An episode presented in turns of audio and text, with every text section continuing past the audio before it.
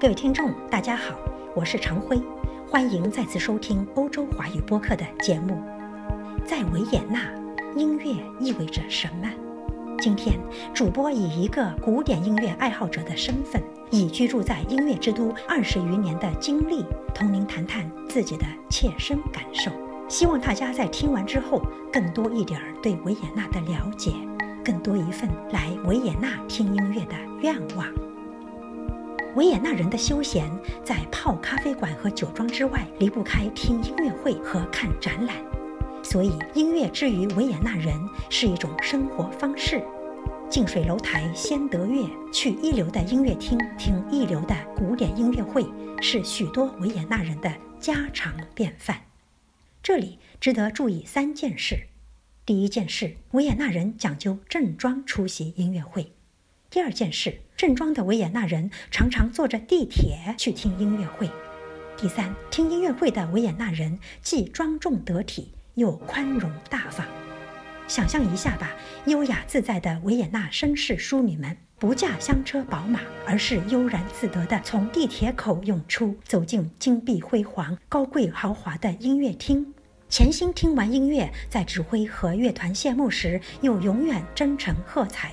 永远掌声雷动，永远彬彬有礼。即便有时心照不宣，知道指挥或演奏的不尽人意，这是维也纳的人文景观，是见了世面才有的淡定，是非维也纳莫属的音乐气质，是维也纳的音乐文化常态。作为曾经的帝都，奥地利哈布斯堡留下的霸气依然在维也纳上空盘桓。但古今维也纳人从来都是入世的，无论在昔日帝国的荣光下，还是在眼下小国的精致里，维也纳人内敛而乐于低调，小资而不乏理性。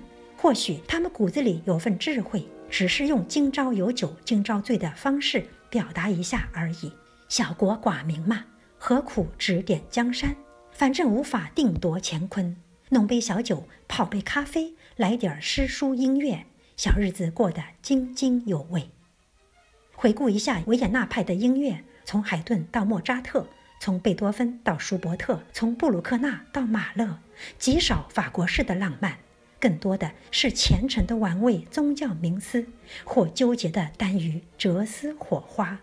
贝多芬之后的布鲁克纳和马勒，即便离经叛道，将音乐结构和交响之体五马分尸。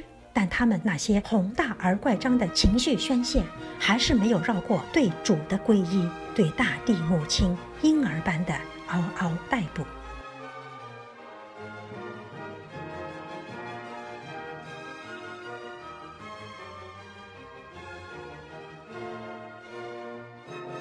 作为音乐之都，维也纳的第一家正式音乐厅名叫音乐协会大厦，也就是 Musikvereinssaal。建于1831年，并不算早，但容纳700人的音乐协会大厅气场十足，彰显着当年帝国的艺术风范。这个坐落于市中心图克劳本街十二号的大厅，是当今振聋发聩的维也纳音乐协会大厦，也就是 Wiener Musikverein 的前身。国人皆知，楼里头有一个金色大厅。1870年，维也纳音乐协会大厦落成。主建筑师 Theophil von Hansen 认为，这栋为弘扬古典音乐而建造、充满古典元素和氛围的大厦，是具有希腊文艺复兴风格的新古典主义杰作，一定会让维也纳人永远为之而自豪。将近一百五十年过去了，维也纳音乐协会大厦一如既往，依旧在弘扬古典音乐，依旧在彰显古典氛围。依旧是维也纳人自豪的音乐朝圣地。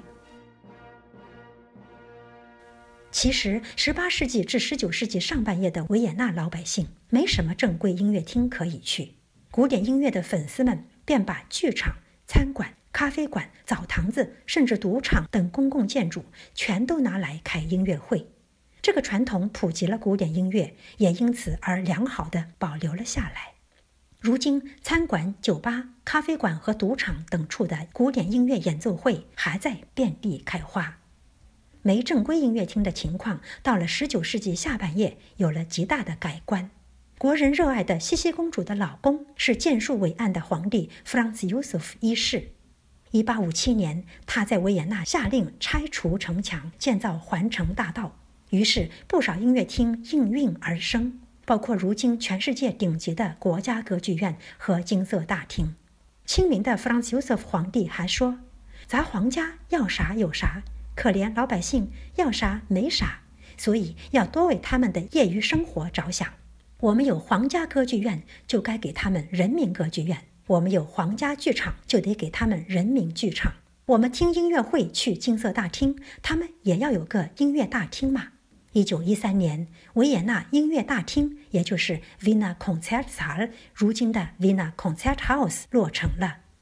维也纳音乐大厅当晚以贝多芬第九开幕，广济众生。首演日，，Franz Josef 老皇帝御驾亲临，维也纳老百姓欢呼雀跃。他们是有福的，不管想听音乐，还是舞台剧，还是相声小品，或者歌剧，或者轻歌剧，以及前些年虽源自美国却添加了德奥元素的音乐剧，都分别有了去处。与不少欧洲其他城市不同，维也纳人的音乐艺术舞台是分工极细的。欧洲不少城市的一家剧场身兼数职，既是音乐厅，又是歌剧院，也是舞剧厅。还是话剧院，在维也纳，人们去音乐厅听音乐，去歌剧院听歌剧，去话剧院看话剧，去莱蒙德剧场赏音乐剧，去穆特剧场观维也纳童声合唱团。事实上，维也纳的一栋音乐大楼里，往往还要分门别类，有很多讲究。比如，维也纳音乐协会大厦里的几个厅，大小不一，功能不同。金色大厅是用来演奏交响乐的。勃拉姆斯厅是用来演奏室内乐的，玻璃厅是用来玩独奏和开讲座的。或许有人问，维也纳人是不是太拘泥于形式了？怎就不能百花齐放？当然可以。维也纳剧院，也就是 Theater an der Wien，和洛纳谢尔剧院，也就是 h o r n a c h e 等演艺场所应有尽有。从音乐剧到芭蕾舞，从舞台剧到音乐会，从轻歌剧到室内剧。还有年轻音乐人千姿百态的纨绔，以及专业大腕让人开眼的大量讲座。上面讲的音乐活动场地只是维也纳音乐风景很小的一部分。这个方圆仅四百四十平方公里的城市是个不折不扣的浓缩音乐景观，它的大街小巷随处可见大型旋转音乐广告柱。它数百个令人心旷神怡的城市花园之间，藏着数百家音乐演出场所。它的每个行政区内还有市政府拨款为中小学生开设的课外音乐学校及其演出厅。维也纳的综合生活指数几乎年年全球夺冠，其中这座城市对音乐的情愫是一道不容忽视的风景线。维也纳人对待音乐，仿佛对待美食。既处之泰然，又缺之不得。音乐是维也纳人欢乐的佐料，也是他们疗伤的良药。以音乐养颜的维也纳，妩媚动人；以音乐养颜的维也纳人，风采自是不同。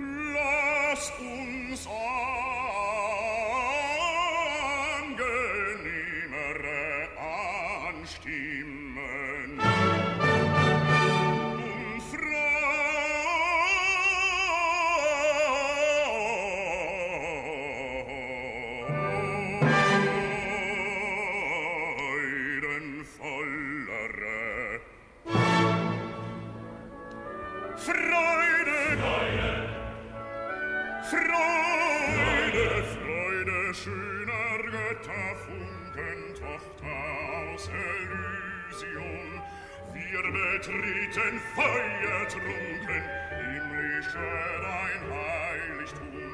Deine Zauber binden wieder, was die Mode streng geteilt. Alle Menschen werden Brüder, wo dein sanfter Flügel weilt.